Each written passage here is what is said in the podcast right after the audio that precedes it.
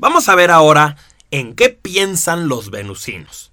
Bueno, para empezar aclaremos que la glándula paratiroides no es una glándula muy analítica. No estamos hablando de una glándula que piense mucho o que analice mucho las cosas o que le importe mucho la teoría. La manera de pensar de un venusino es optimista. Empecemos por eso. Los venusinos confían. Si tú les dices, no, pues ya nomás fírmeme aquí, este es el contrato para no sé qué. El venusino dice, bueno, pues si mucha gente ha firmado este contrato, seguramente está bien hecho y no pasa nada y simplemente firman.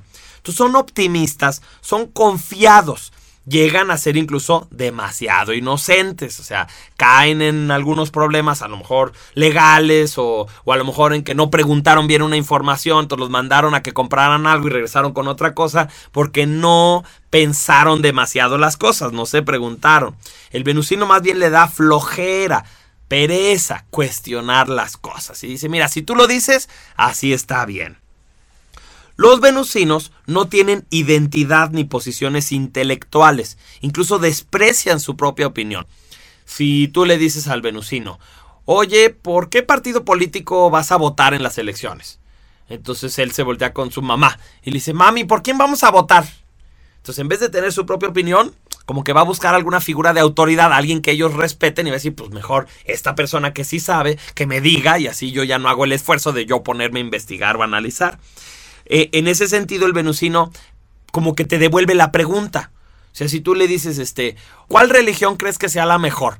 Entonces, si no tiene a quién preguntarle, entonces te va a decir, mm, no sé, ¿tú cuál crees que sea? Y va a devolverte la pregunta porque prefiere que sea otra persona quien haga el análisis. Tú acuérdate que tienen 40% de la energía, si es que no, no es una glándula que vaya a profundizar mucho en el pensamiento.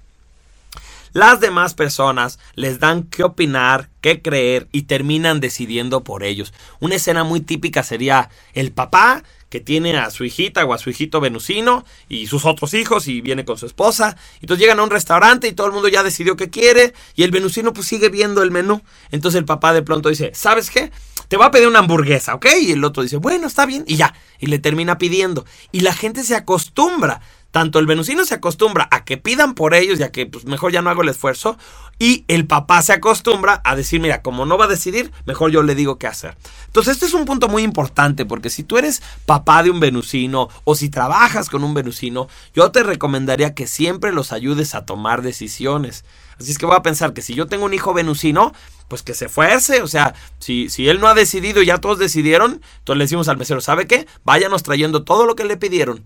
Y entonces así él se va a sentir presionado, decir, tengo que decidir, tengo que decidir, y se va a forzar a hacerlo. Esto es muy importante porque los va a fortalecer. Acuérdate que la bronca del venusino es la falta de toma de decisiones.